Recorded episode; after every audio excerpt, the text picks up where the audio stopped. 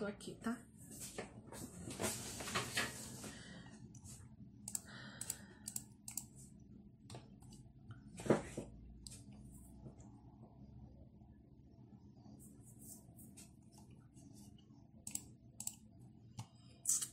E aí, gente? Ô, gente, eu não ia fazer live hoje não, mas acontece que eu tava fazendo uma outra live lá no Feminaria e o meu batom tá tão bonito que eu falei, vou aproveitar esse batom para fazer uma livezinha. E eu quero falar sobre um assunto muito, muito importante para nós. Ouvir a voz de Deus. Vem comigo.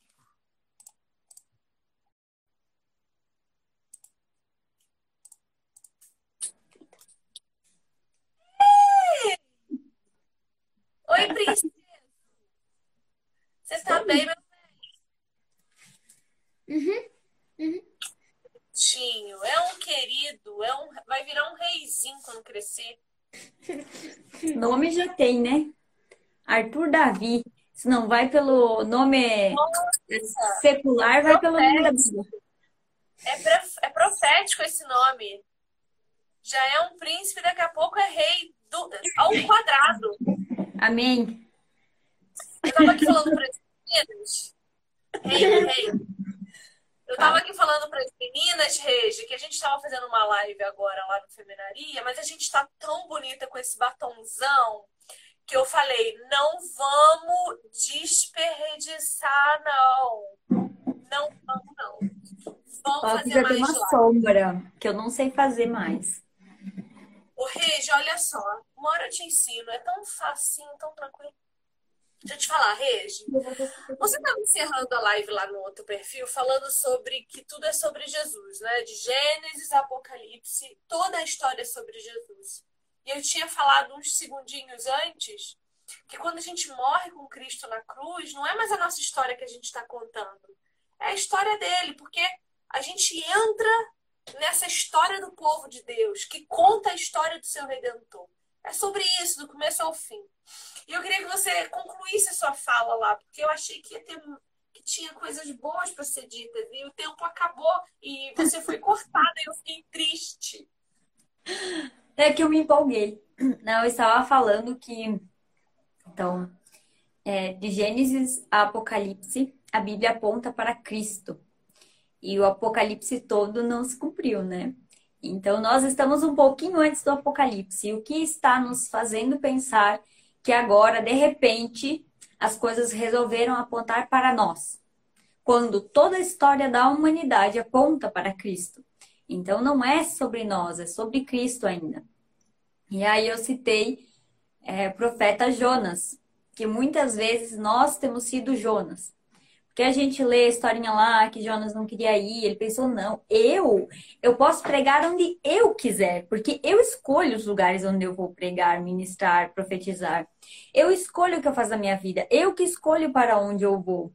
E aí foi Jonas, né, feliz da vida, até que ele não teve escolha e precisou ser lançado. Ele sabia que se ele não fosse lançado, os demais não teriam escolha por conta dele. E aí ele foi lançado ao mar, aquela história que todo mundo já sabe, enfim, ele chegou a Nínive, profetizou em Nínive e saiu, foi lá para um lugar afastado para observar a cidade, torcendo para que Deus não perdoasse Nínive. Porque ele não queria. Porque ele achava que era errado. Porque ele, Jonas, para Jonas, não era justo que Deus perdoasse Nínive. Ah, eles eram um povo muito malvado, não deveria ser perdoado. Então, Deus foi lá, fez crescer uma arvorezinha que deu sombra para ele, e ele achou que ele tinha direito àquela arvorezinha, porque afinal de contas ele era um profeta do Senhor, ele era um ser humano que estava lá sendo castigado pelo sol. E aí cresce a arvorezinha e Deus vai lá e manda o bichinho comer. Aí Jonas fica revoltado. Eu tinha direito a essa planta que me dava sombra. Eu tinha direito. Como Deus ousa me tirar o direito de ter sombra desta árvore? E muitas vezes nós temos sido como Jonas, reivindicando coisas que nós achamos que temos direito. Quando, aí eu repito mais uma vez, nós não temos direito à condenação. A única coisa que nós merecíamos era a condenação eterna. Mas Cristo, que é apontado do começo da Bíblia ao final dela como o centro de tudo, Cristo morreu por nós. Então, como nós podemos ousar requerer algum direito quando Cristo morreu, Cristo sendo Deus, não tomou por usurpação ser igual a Deus. Ele abriu mão.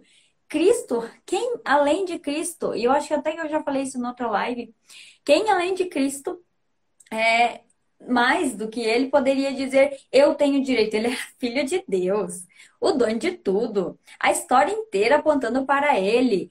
Óbvio que ele poderia dizer: eu tenho direito de ficar vivo, eu tenho direito de não aceitar morrer, eu tenho direito de continuar no céu, eu tenho direito ao meu trono, eu tenho direito a tantas coisas. Ele não fez isso.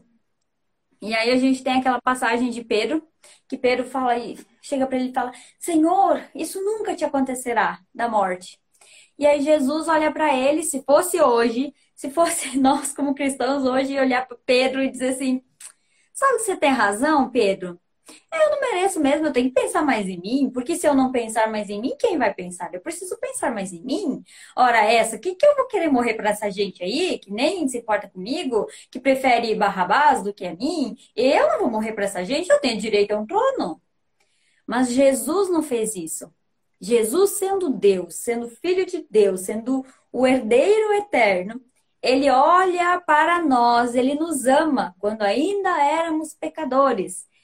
Ele vê a nossa podridão, ele não vê nenhum direito nosso. Ele vê nossa podridão, a nossa condenação eterna. E ele resolve abrir mão de tudo o que ele tinha, abrir mão de seus direitos e morrer por nós. E aí, depois que ele morre, ele nos convida a morrer com ele abrir mão de nossos direitos, abrir mão de nossas reivindicações, abrir mão de nós mesmos e morrer com Ele na cruz. E aí a gente olha para o que o feminismo tem pregado e é totalmente o contrário. Assim, um entendimento mínimo do que é o cristianismo, o evangelho de Cristo.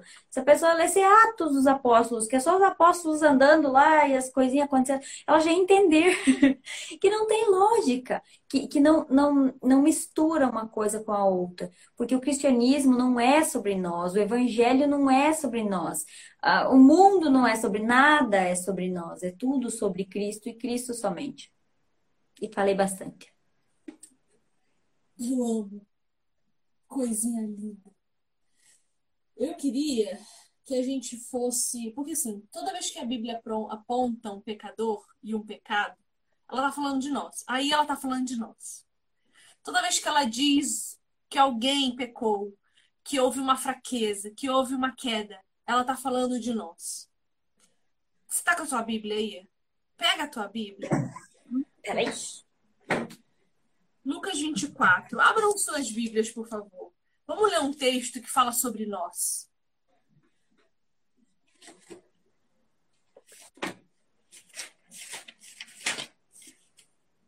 Lucas 24, 36. Uhum. Fala assim, olha. A igreja achou, amém, igreja? igreja achou, igreja. Lucas 24, a partir do 36. Jesus já tinha morrido, já tinha sido sepultado, já tinha ressurgido dentre os mortos. Ele já tinha falado com os discípulos do, do caminho de Emaús. E agora, depois de 40 dias, ele vai até os outros discípulos que estavam trancados à chave dentro de uma sala. Falavam ainda estas coisas quando Jesus apareceu no meio deles e lhes disse: Pai seja convosco.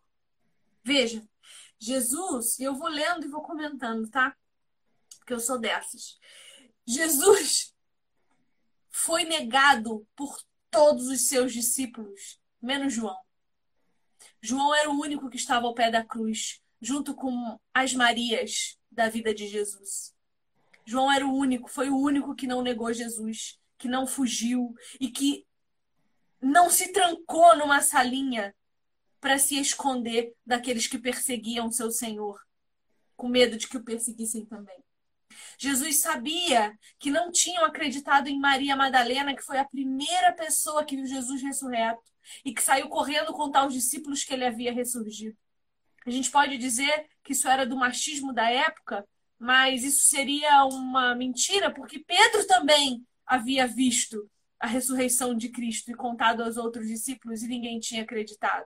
Assim como os do caminho de Emaús, quando se deram conta à mesa do jantar que Jesus estava ali, voltaram correndo para contar aos discípulos que Jesus havia ressuscitado e eles também não acreditaram. Esse texto fala da nossa incredulidade. Fala de nós que não cremos. A gente não crê de verdade que Jesus morreu.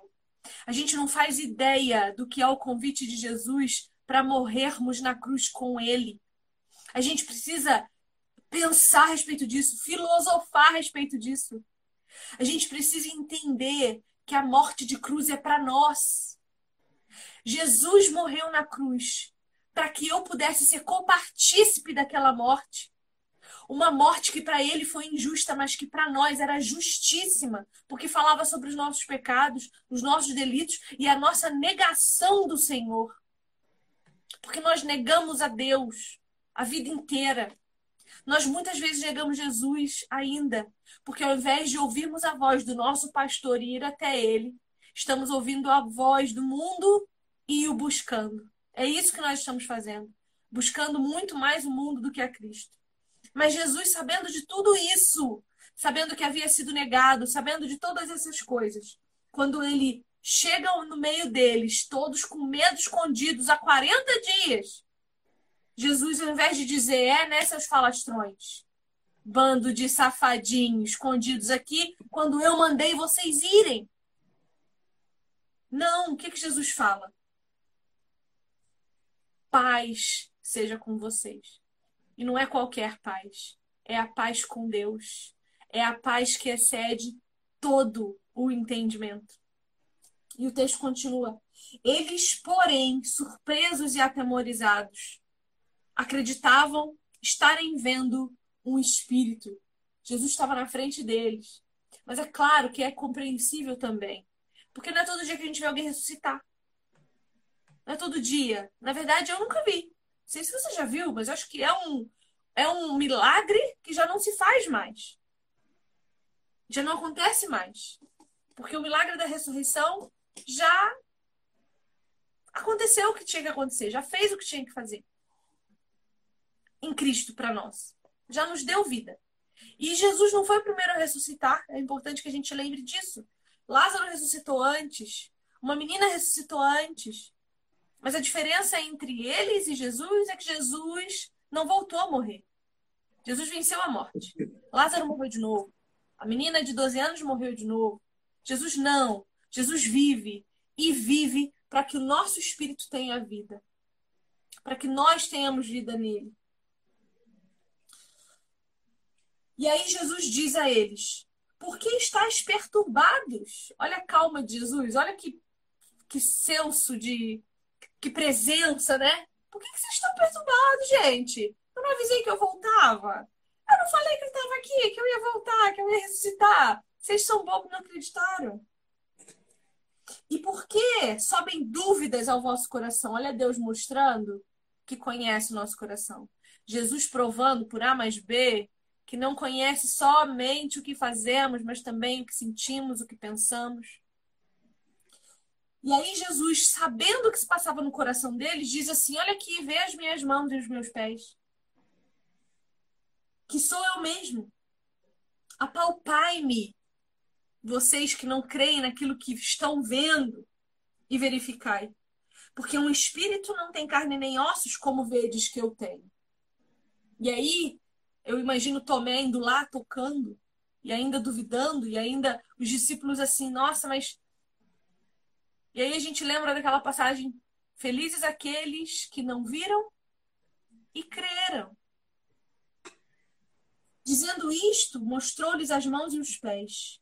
E por não acreditarem eles ainda, por causa da alegria, e estando admirados, Jesus lhes disse: Veja, por causa da alegria eles não acreditavam. Eu imagino os discípulos falando assim: Nossa, mas é bom demais para ser verdade. Deus não ia dar isso para nós. É muito bom para ser verdade.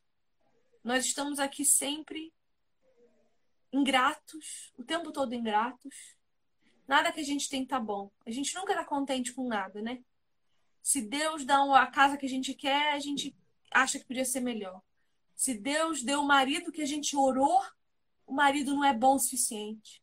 Se Deus deu o carro que a gente queria, o carro, ano que vem, ele já não vale mais. Se a gente orou por um emprego, por um trabalho e o trabalho veio, a gente já está com preguiça porque segunda-feira de manhã tem que estar tá no serviço trabalhando. Mas ao mesmo tempo, quando Deus dá miraculosamente a nós, a gente fala: não, é bom demais para ser verdade. Deus não faria isso por mim. A gente nunca está satisfeito com o que faz, com o que tem. E Jesus vai dizer: tendes aqui alguma coisa que comer? Olha, o tempo de mesa era muito importante. Devia ser ainda para nós hoje. Sentar-nos à mesa, termos comunhão, é no sentar à mesa, no fazer aliança à mesa. Os nossos olhos se abrem para enxergar a verdade a respeito do outro. E Jesus faz isso. Olha, então vamos sentar e vamos comer, para que vocês vejam que sou eu, porque comendo a gente se desamarra, se, se, se as vendas caem quando a gente senta e, e baixa a guarda. Então lhe apresentaram um pedaço de peixe assado e um favo de mel, e ele comeu na presença deles. Isso mostra para nós que Jesus era um corpo real, que quando nós formos glorificados, ressurretos e glorificados, nós teremos um corpo real. Um corpo diferente do de hoje, mas ainda um corpo. E isso mostra para nós que nós vamos ter comida no céu. Nós vamos ter banquete. O Arthur vamos... vive me pedindo que vamos comer no céu. Ele pensa nas comidas que ele mais gosta e pede se vai ter no céu. Exatamente. Eu acho que será ainda muito melhor porque o nosso paladar não vai estar corrompido. Né? A nossa boca não vai estar corrompida, a gente não vai mais comer comida com hormônio, com sofrimento animal, com coisas que a gente vê, né? Nem sei se vai ter morte, né? Porque acho que no céu não vai ter mais morte, então não vamos ter mais churrasco, mas eu acho que os manjares feitos serão extraordinariamente melhores do que hoje. Vamos comer o maná. Aff, nossa, mas eu queria, hein? Comer um manazinho, tomar uma água da rocha. Ah, gente, não creio. E você sabe, Regi, que isso aqui me faz pensar também uma coisa que. Uma coisa que é muito triste, né? Eu, eu, eu penso muito sobre ouvir a voz de Deus. Porque não é, não é uma tarefa fácil ouvir a voz de Deus. A gente está no meio de um mundo cheio de ruído, polifônico, que tem muitas vozes, muitas coisas acontecendo em volta o tempo todo informação, é televisão, é computador, é celular, é agora o, relógio que controla até quanto a gente anda, é, é, é o tênis que calcula quanto a gente caminhou, é o tempo todo a gente se bombardeando de um monte de informação que a gente nem consegue absorver.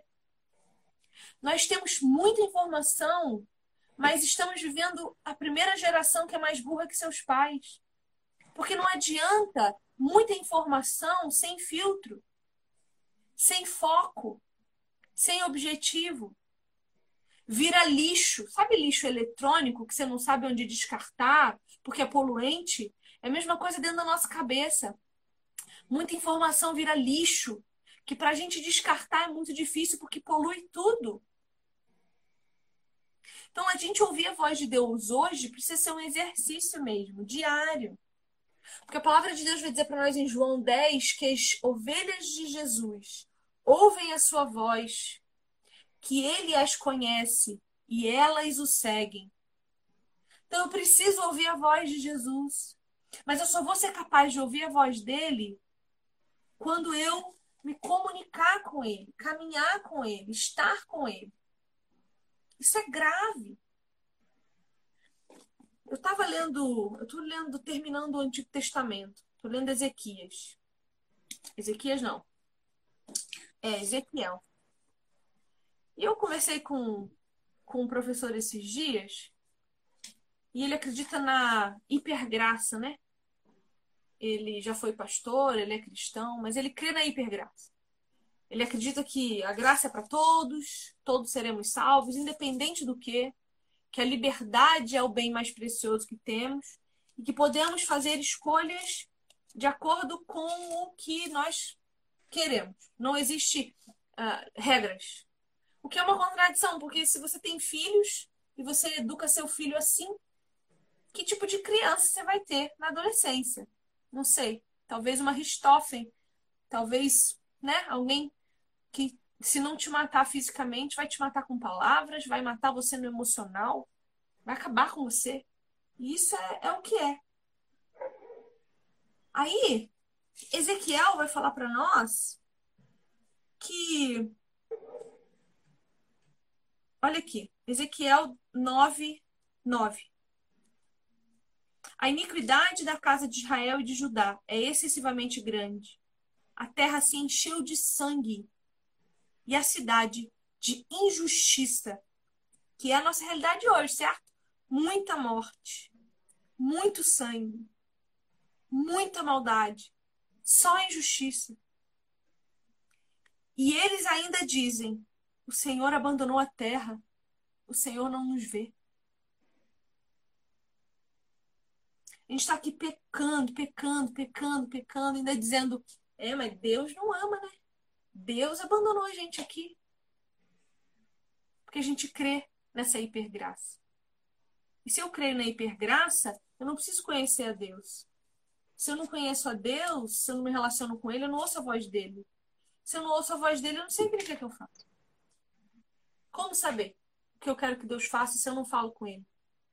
E automaticamente ele também não fala comigo, porque ele não é doido, ele não fala sozinho. Porque você não abre a Bíblia? Né? Aí o pessoal fica falando às vezes, ah, porque Deus não fala comigo, porque Deus não fala comigo, Deus não fala comigo. Fui na igreja, Deus não falou comigo, tá? E a Bíblia? Tá onde? A sua Bíblia? Ela não tá falando com você? Talvez você não abriu ela? Porque, sei lá, vai lá e lê só um provérbio. Deus já tá falando lá também.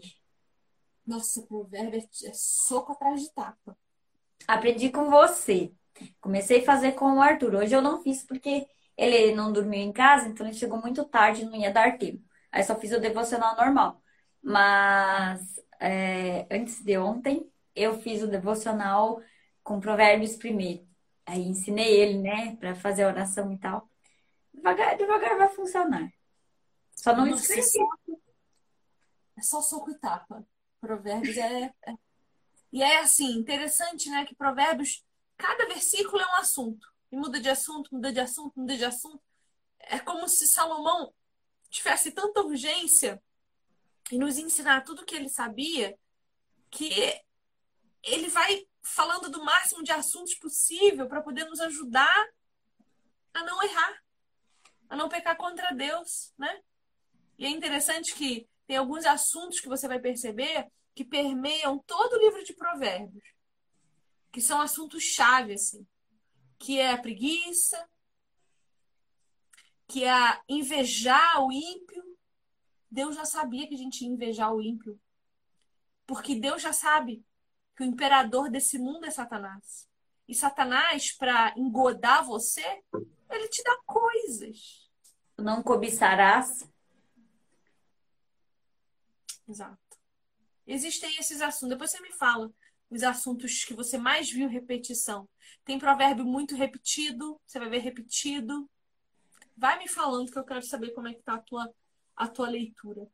Então, sobre ouvir a voz de Deus, veja, esses discípulos caminharam três anos com Jesus. Jesus falava com eles e eles não reconheciam a voz de Jesus. Olha que loucura! O andar, né? Não tem assim, você, você sabe o, o, o som da passada do seu marido? Você sabe quando é ele? Aqui tem o Arthur e o meu marido. Eu sei quando é, quando é outro que está chegando, né? Sim. Você conhece, reconhece a pessoa. Sim. E eles não reconheceram Jesus. Bom, aí Jesus continua lá em Lucas 24, 44. A seguir, Jesus lhes disse: São estas as palavras que eu vos falei, estando ainda convosco. Importava que se cumprisse tudo o que de mim estava escrito na lei de Moisés, nos profetas e nos salmos. Que é o que você falou, Regi. A Bíblia fala de Jesus do começo ao fim, porque Moisés são cinco livros, daí tem os livros todos dos profetas e os salmos, que é todo o Antigo Testamento, que era a Bíblia que eles tinham. Então, Jesus é comunicado ali a todo momento. E até quando fala do pecado, como você disse, fala do pecado e aponta para Cristo, como aquele que não pecou e como aquele capaz de nos redimir dos nossos pecados. Então, tudo está apontando para ele. Sim. E olha que interessante, quando ele fala assim, quando, quando ele começa a falar de Moisés, dos profetas e dos salmos, no, no verso 45 diz: Então lhes abriu o entendimento para compreender as escrituras. Isso é muito importante a gente entender. O nosso papel não é convencer ninguém de que Cristo é Cristo. O nosso papel não é, é forçar a goela abaixo que a pessoa creia em Jesus Cristo. Isso é função de Jesus Cristo. É quando Jesus se apresenta que o entendimento para compreender as, as escrituras se dá. Eu frequento igreja desde que eu tinha três, quatro anos de idade, cinco, eu frequento a igreja. Eu comecei aí na Assembleia de Deus, depois eu fui para Maranata, Wesleyana, já fui na Batista, já fui na Vitória, já fui. Eu crismei na Igreja Católica. Eu fiz a primeira comunhão, fiz crisma aos 15 anos e continuei frequentando até os 16, 17. E eu era ratinha de igreja, eu ia mesmo, eu ia de segunda a domingo na igreja, eu ia no, na, na missa todo dia, sete horas da noite. Quem diria? Eu me lembro da minha crisma, de eu usando uma, uma blusa linda. Eu tenho foto disso. Um dia eu vou, eu vou postar. Eu vou achar essa foto, eu vou postar. Uma foto minha com uma camisa branca lindíssima, com um rosto enorme de Jesus. Mas eu não me lembro, nunca na minha vida, ter conhecido Jesus como eu conheço hoje, ter entendido as escrituras como eu entendo hoje, como eu entendi em 2018, em janeiro de 2018, quando o Senhor se apresentou para mim, quando Ele decidiu abrir os meus olhos para entender as escrituras. Quem quer falar com você, o marido? Fala com Não, ele só entrou e saiu. Ah. É que a palavra de Deus nos diz que o Espírito Santo nos ensinará todas as coisas. E é o Espírito Santo que nos convence. É, muitas vezes a gente vê umas coisas tão óbvias assim, né? E, e você pensa, mas como que essa pessoa ainda não entendeu? Como ela não compreendeu? Mas eu posso ter a melhor retórica possível, ser a melhor oradora possível, é, ser a melhor em tudo. E o meu pai pode não saber falar direito, né? Qualquer outra pessoa pode não saber falar direito. Se, de, se o Espírito Santo estiver agindo, ele vai usar talvez aquela pessoa que mal saiba falar para convencer alguém, né? Para ser para que alguém seja convencido do pecado, e, e não é o que a gente fala. Então, ah, não é que a gente não deva se preparar, não deva conhecer a Bíblia, não deva estudar, não deva é, buscar cada vez conhecer mais a Deus para cumprir o ID. Isso a gente deve fazer. Mas não somos nós, não é mérito meu, da Regiane que convenceu a fulaninha, ou da Viviane que convenceu a fulaninha. O mérito Por isso não é... faz sentido. Por isso não faz sentido ter raiva do ímpio. Porque eles estão na ignorância. Deus os está rejeitando. A gente tem que orar por eles para que o Senhor tenha misericórdia. Sim. Então, quando a gente tem um inimigo, a gente tem que orar por ele. Porque não é sobre o inimigo, é sobre a misericórdia de Deus sobre ele. Isso importa muito. A gente já sabe, a gente já entendeu. Isso devia nos levar para um lugar de humilhação. Porque a gente também não merecia nada disso aqui. A gente não merecia ter o direito de falar de Jesus Cristo, de pôr o nome dele na nossa boca suja. Porque dessa mesma boca sai imundice, fofoca, mentira. E Jesus continua. Assim está escrito que o Cristo havia de padecer e ressuscitar dentre os mortos no terceiro dia, e que em seu nome se pregasse arrependimento para remissão de pecados a todas as nações, começando de Jerusalém. Olha que interessante. Jesus diz que no nome dele a gente tem que pregar o quê? É prosperidade? É felicidade? É não sei, o que estão pregando mais por aí. É, é, é, eis que te digo. Empoderamento. É, é sobre isso.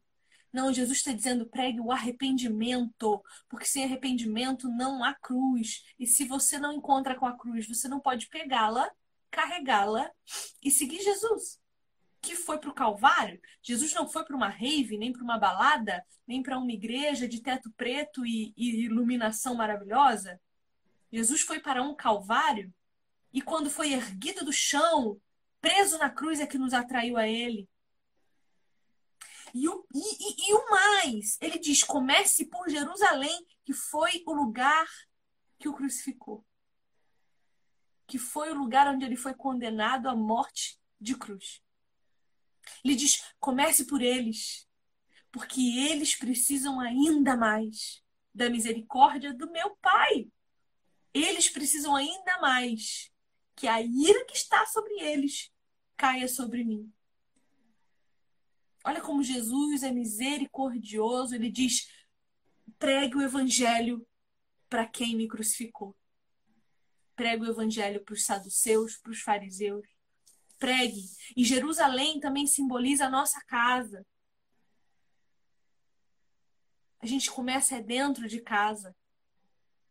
Poxa, uma moça disse hoje para mim que ela queria, ela, ela quer, o sonho dela é trabalhar com mulher, mas ela não tem paciência. Falo, minha filha, se tu não tem paciência para lidar com a feminilidade do outro, com o feminismo que habita o outro, com a maldade do outro, é porque você ainda nem se conhece. O espelho ainda não parou na tua frente. Porque o dia que parar, o dia que você olhar para Jesus na cruz, o olhinho dele, ver você, e você olhar para o valinho de volta, você vai falar: Senhor, não tem como eu não perdoar. Não tem como eu não ter misericórdia. Não tem como eu não ter paciência. Não tem como. É impossível. É impossível. Porque foi primeiro em mim. Então ele diz: comece em Jerusalém. Vós sois testemunhas destas coisas. Eis e envio sobre vós a promessa de meu Pai. Qual é a promessa de meu Pai? O Espírito Santo. Permanecei, pois, na cidade, até que do alto sejais revestido de poder. O que, que é o poder do cristão? É a promessa de Deus. Qual é a promessa de Deus? O Espírito Santo. Exatamente. E aí termina o livro de Lucas dizendo: Então Jesus os levou para Betânia e, erguendo as mãos, os abençoou. Aconteceu que, enquanto os abençoava, ia se retirando deles, sendo elevado para o céu. Gente, imagina isso aqui. Ontem estava um pôr do sol tão lindo aqui, um pôr do sol laranja, assim, ó, iluminando, sabe aquele, aquela, um laranjão. Eu falei assim, meu Deus, se isso é lindo assim. E é só o sol. Imagina quando o filho do homem voltar com um exército de anjos. Imagina, gente, imagina Jesus vindo nas nuvens que, que, e ele diz que toda a terra verá. Imagina a grandiosidade, cara. É isso aqui é extraordinário. Então eles, adorando, voltaram para Jerusalém tomados de grande júbilo, e estavam sempre no templo louvando ao Senhor, louvando a Deus. Veja, a gente começou esse texto dizendo que ele estava 40 dias, desde a ressurreição de Jesus, trancado numa sala escondido. Quando eles veem Jesus e creem, porque a nossa fé é ridiculamente pequena. Assim como era dos discípulos, é hoje. Se Jesus aparecer na minha frente ou na tua, nós vamos falar assim: não, não, não, é nada, você é doido. Uma coisa muito importante. Quando eles veem Jesus, a primeira coisa que eles fazem quando Jesus se afasta é ser tomado de júbilo, adorá-lo e louvar a Deus todos os dias no templo. Todos os dias. Tem uma coisa que a Igreja Católica Romana faz e a gente não. Reunião dos santos todos os dias, porque tem missa todo dia nas igrejinhas. Eu sei porque eu tenho um amigo católico romano que ele todo dia ele vai. Ele posta nos stories. Aqui não tem, não. Tem não. Na igreja dele Sabe, tem. Né, todo que eu, moro em, eu moro em frente à igreja católica. Aí antes, quando começou a primeira live, eu tive que fechar as portas, porque eles estavam cantando, que hoje tem culto do, dos carismáticos. Aí eles cantam bastante, dá pra ouvir bem daqui de casa. E aí eu acho que tem na quinta e no domingo. No sábado. No sábado tem, tem bastante gente ali que eu vejo quando eu vou pra igreja. Sábado no domingo? Agora não sei. Acho que é no domingo. Tem um dia que tem bastante gente. Eu gosto. Eu acho que a gente tinha que ter, não culto, porque culto solene é só domingo mesmo. Mas reunião, reunião de oração. A minha igreja aqui tem segunda-feira, encontro dos pais dos adolescentes. Os adolescentes deixam os adolescentes no grupo de jovens. E aí, no salão da igreja, tem eles leem livros juntos. Eu vou começar aí. É porque eles já estavam lendo metade de um livro, aí eu não quis continuar, mas vou voltar. Quarta-feira, oração às sete e estudo bíblico às oito. Domingo, nove horas da manhã, tem escola bíblica hum, e culto, e à noite, seis e meia, culto. Deve ter mais coisa. Eu, eu sei que sexta-feira tem grupo para recém-convertido, que eu não vou, porque eu sei que eu vou gerar problemas. causar problemas. Mas tem bastante encontro, assim, sabe? Porque a gente fortalece a nossa fé no outro. Não existe desigrejado, gente. Desigrejado não é crente. Não saudável. Ele pode crer. Mas não tá saudável o coração. Não tá. Coração saudável é aquele que enfrenta o problema do outro, gerando virtude em si mesmo. É aquele que olha para Regiane e fala assim: ai, Regiane, cara, nossa, ela, ela, ela, nossa, ela tem umas piadas chata, mas eu vou rir porque eu amo a Regiane. Ou então, sabe assim, Regiane, você não faz piada, então você sabe que não é disso que eu tô falando, tô brincando com você. eu, não, eu nunca ouvi você contar uma piada, mas você entende o que eu quero dizer? É você olhar pro teu irmão e falar assim, nossa, isso é chato. Mas eu vou suportar, porque tem um monte de coisa chata em mim. Eu sou me insuportável. Então eu vou aguentar meu irmão, porque ele tem que me aguentar também. Ah, mas o irmão mentiu. Tudo bem, cara, esse é o pecado que ele está lutando contra, ou que ele não se deu conta. Vai lá, senta com ele, confronta. Se ele não reconhecer que está pecando, você não precisa mais lamber ele. Mas respeita o cara, ele está lá, doente igual você. Sabe, Vivi, é, sabe que eu não, não conto muito as coisas da minha vida, né? Particular, as coisas que, que eu já passei. Até porque hoje a gente já vive num contexto em que tudo que você conta, você se torna uma vítima. Então, você vai contar uma situação de sofrimento que você passou. Ah, coitadinha, nossa, como você sofreu. E, e eu não quero esse estigma para mim. É, eu sofri, passou, Deus me curou, pronto. Mas teve uma época na minha vida, eu tinha, eu era, eu era jovem ainda, né? Menina ainda. E aconteceram umas coisas ali na igreja e tinha. Todo mundo me abandonou, sabe? Da, da galera, assim, do grupo de jovens. Todo mundo me abandonou. Tinha uma menina que era minha amiga, uma. Só que é, teve uma noite, olha só que louco. Teve uma noite que eu sonhei que tinha uma cobra no meu quarto e essa cobra era minha amiga. E ela falava, falava, falava comigo, eu era super amiga dela, só que eu tinha medo de dormir porque ela ia me morder. E eu acordei e aquilo ficou me perturbando. Eu nem sou uma pessoa de acreditar em sonhos, sabe? Mas aquilo ficou me perturbando. Pensei, é a fulana. Pois dito e feito. Aí eu saquei que ela era a leve atrás, né? A leve atrás das coisas, me contava horrores de coisa e aquilo estava me fazendo mal, me afastei. Eu passei meses, meses, meses. Tinha uma única pessoa na igreja que me cumprimentava e me pedia como eu estava. Uma. Todas as outras não olhavam na minha cara não me cumprimentavam. Eu não estou contando isso para dizer assim, ai, como eu sofri. Não, de forma alguma. Estou contando isso para dizer que nessa época foi a época que eu não faltei nenhum culto. Nenhum. E aqui tinha muito culto, assim. Hoje já não tem mais santo. Mas na época tinha uns quatro cultos por semana. Eu não faltava um. Todos os cultos eu estava lá eu não estava lá, é assim, claro que fazia falta o alimento, a convivência, é, o acolhimento, porque assim, nós somos corpo, eu era parte daquele corpo, e aquele corpo estava me rejeitando. Então aquilo doía, aquilo era, era ruim também. É, minha, minha amiga, que era minha amiga de verdade, daí não morava aqui. Então, assim, foi um momento que horrível, pior, pior época da minha vida, não por causa da igreja, mas no todo foi a pior época da minha vida. É, e a igreja não me acolheu. E eu não deixei de ir na igreja.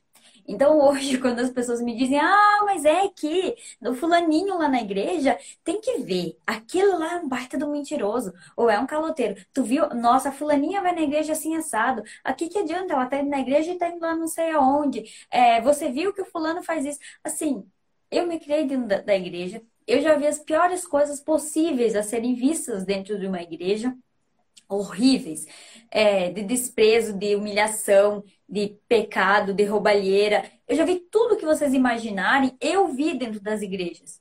E eu nunca fui na igreja por causa das pessoas. A gente vai por causa de Cristo. O momento que eu mais me afastei da igreja não tinha nada a ver com as pessoas, é porque eu estava longe de Cristo.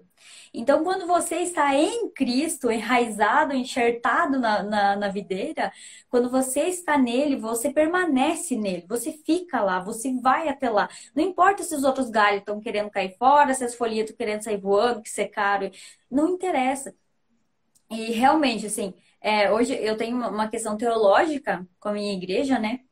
Mas é a minha igreja mãe, é a minha igreja onde eu nasci, é um lugar eu, eu preciso congregar, então eu congrego na minha igreja. Eu vou continuar ali até o dia que Deus abra um, uma outra igreja que é, coadune com a, com a teologia que eu acredito. E, mas é, é, é o lugar onde Deus nos colocou, então não há desculpa para a gente dizer que ah, mas é que lá na igreja está acontecendo coisa, tem. Claro, né? Há absurdos, por exemplo, de pastores é, que são inaceitáveis e a pessoa deve trocar de igreja. Mas nunca sair e abandonar e não ir mais. Ah, que eu sou crente em casa vendo, vendo a live da Vivi na internet. não funciona, não é assim. Necessita do corpo. Efésios fala disso. É, inclusive foi o devocional que eu fiz com, com meu filho esse mês. Efésios fala disso da necessidade da, da, convivência que nós precisamos ter. Como nós estamos tratando o nosso irmão? Se nós estamos tão doidinhos é, pelo que estamos fazendo, será que nós estamos vendo a, a dor do outro? Como nós estamos amando o outro? Como nós estamos servindo o outro? Que é membro. Talvez ele seja só um dedinho, mas ele é membro. Como nós estamos tratando esse nosso irmão? Então, aí a gente volta no que a gente começou a live. Não é sobre nós, nunca foi sobre nós. É sobre Cristo. Como nós estamos sendo Cristo na vida do nosso irmão e não como nós estamos pensando em nós mesmos dentro da igreja.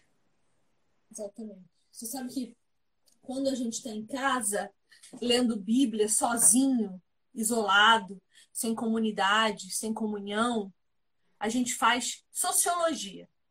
Porque a gente está aqui só observando.